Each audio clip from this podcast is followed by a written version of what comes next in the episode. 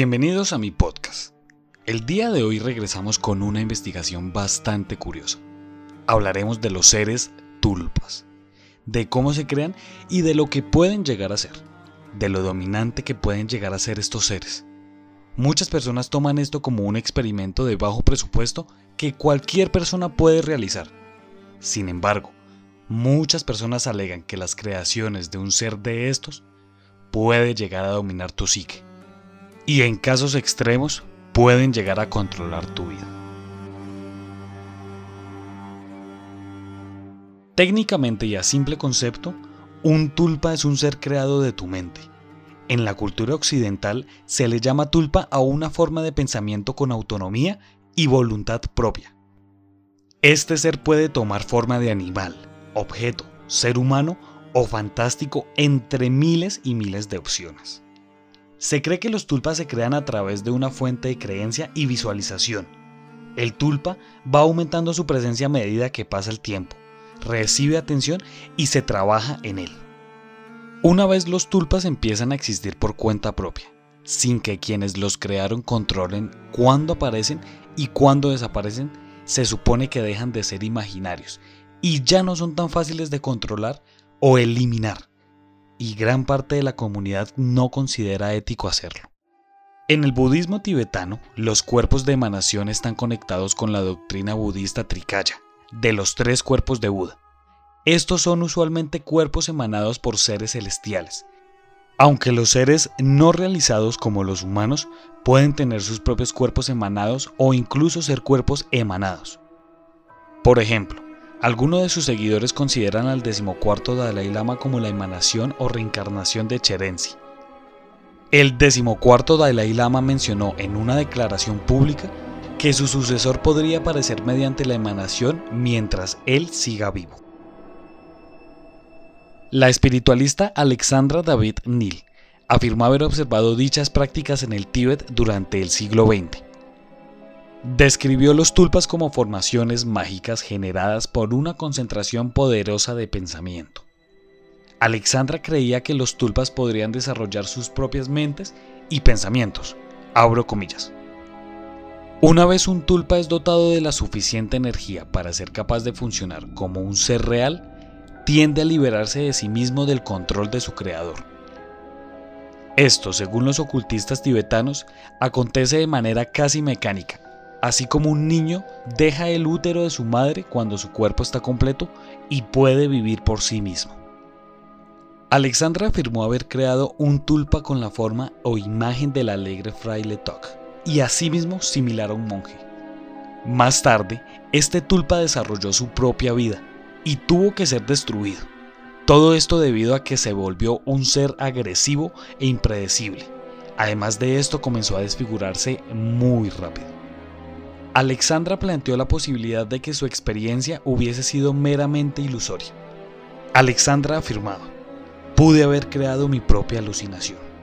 Algunos testimonios decían que muchas personas podían ver a este ser totalmente creado como si fuese una persona normal, pero este hecho nunca fue completamente confirmado. En otro caso, un joven muy estudioso decidió ponerse a la tarea y crear su propio tulpa.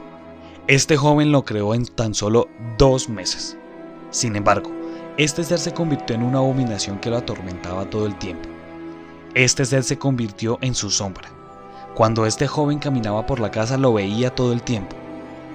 También decía que intentar controlar a este ser se volvió algo imposible, porque éste tenía la potestad de molestarse cuando quisiera, de caminar cuando él lo deseara, e incluso en varias ocasiones la hermana de este joven decía escuchar ruidos y murmullos extraños en su cuarto, cuando el joven no estaba en casa. Ahora les comentaré los pasos de cómo crear un tulpa, pero en este punto aclaro, no nos hacemos responsable de lo que suceda. Hacemos esto con fines investigativos y no apoyamos la creación ni la experimentación de esto. Primer punto Medita y mentalízate que estás a punto de hacer un ser vivo. Despeja tu mente de cualquier cosa. Segundo punto. Mentaliza la forma y apariencia de tu tulpa. Tercer punto. Ahora dótalo de personalidad y carácter, tanto aspectos positivos como negativos. Hasta este punto todo debe hacerse por medio de la mentalización. También dale gustos, preferencias y lo más importante, dótalos de recuerdos implantados como si fuera su vida pasada. Cuarto punto. Tras unos días después de la creación mental y cuando creas que está listo para plasmarse, junta un lápiz, un borrador y unas hojas de papel. Estos serán los vectores de la creación espiritual a la creación metafísica. Quinto, colócalos en una mesa y enfoca tu energía en los materiales, el tiempo que sea necesario. Repite, acción, lenguaje, perfección, como si esto fuera un mantra. Sexto, mientras lo plasmas, sigue pensando en tu tulpa. Los pasos siguientes son el medio que atará tu tulpa astralmente y espiritualmente contigo. Séptimo, con los materiales energizados, únicamente plasma sobre el papel la imagen de tu tulpa dibujándola. Puedes borrar si es que te has equivocado, pero nunca dejes de pensar en tu tulpa. El pensamiento manifiesta una nueva realidad. Esa es la esencia del concepto del tulpa. Octavo. Cuando hayas terminado, escribe en otra de las hojas de papel una lista con las siguientes características. Género, si es masculino o femenino. Peso, estatura, edad, lugar de procedencia empírica, gustos y preferencias empíricas, Frases preferidas. Personalidad. Carácter. Características específicas físicas. Habilidades y virtudes, normales o humanas. Habilidades especiales o poderes. Defectos humanos. Y por último, recuerdos implantados. Décimo. Dótalos de derechos en el momento en que lo nombres. Sé creativo con el nombre. Estos dependen de cada uno de ustedes, del nivel de libertades que les desean dar y del nivel de independencia que tendrá tras algunos meses cuando lo licencias. Y por último, toma sus recuerdos implantados y crea una historia vital corta. El tulpa la desarrollará según las libertades y derechos con los que lo has dotado. El tulpa también desarrollará sus propias habilidades y virtudes en medida que lo hayas dotado de libertades y derechos. Muy bien, ahora les daré mi punto de vista acerca de este experimento. En primer lugar, sí creo que estos seres pueden ser creados. Pero más allá de que sea un ser material o sea casi real, me cuesta creer porque básicamente sería jugar a ser Dios. Y eso nos daría pie para muchas más cosas. En segundo lugar, y hablándolo desde la psique, seguramente sí se pueda crear un ser de estos, ya que la mente es una máquina que trabaja 24 horas los 7 días de la semana. Además de esto, la sugestión juega un papel importante. Pónganse a pensar en esto.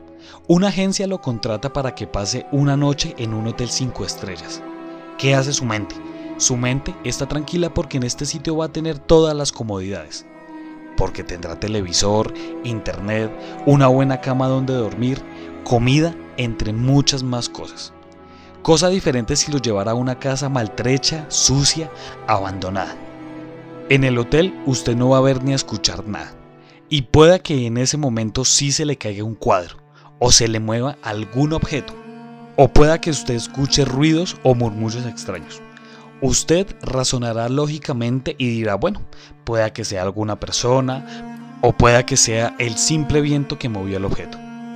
Ahora, ¿qué pasaría si a usted le pasara esto mismo en la casa abandonada? Usted puede empezar a escuchar cosas extrañas, puede escuchar voces, puede sentir que lo observan. Al otro día le dicen que en el hotel mataron a cinco personas y que antes se hacían rituales de magia negra. Y después le dicen que en la casa abandonada, maltrecha, donde usted escuchó miles de sonidos, es una casa recién construida y en el terreno nunca se registró ningún suceso extraño. Entonces, ¿qué provocó los sonidos que se escucharon en las dos partes? ¿Fantasmas? ¿Demonios? ¿Seres tulpas? ¿O solo fue su sugestión? Asimismo pasa en este experimento. Pueda que estos seres sean reales o pueda que sean solo nuestra imaginación. Ahora, para cerrar este podcast, ¿ustedes serían capaces de crear un ser de estos? ¿Usted sería capaz de explorar esa parte siniestra de su imaginación? Aclaramos que no incentivamos la exploración de ningún tipo de juegos. Ahora, si usted es capaz de realizar este experimento o conoce algún relato acerca de este tema, déjenos sus comentarios en nuestra última publicación de Instagram. Muchas gracias por pasar por mi podcast. Si usted quiere ser parte de esta comunidad y saber todo lo que pasa en este canal, síganos en Instagram como arroba Colombia Paranormal Podcast. Y en enero estaremos transmitiendo desde Twitch. Nos pueden buscar como arroba Colombia Paranormal 01. Muchas gracias por estar aquí en este podcast. Y seguramente nos estemos encontrando en otro caso misterioso de la Colombia Paranormal.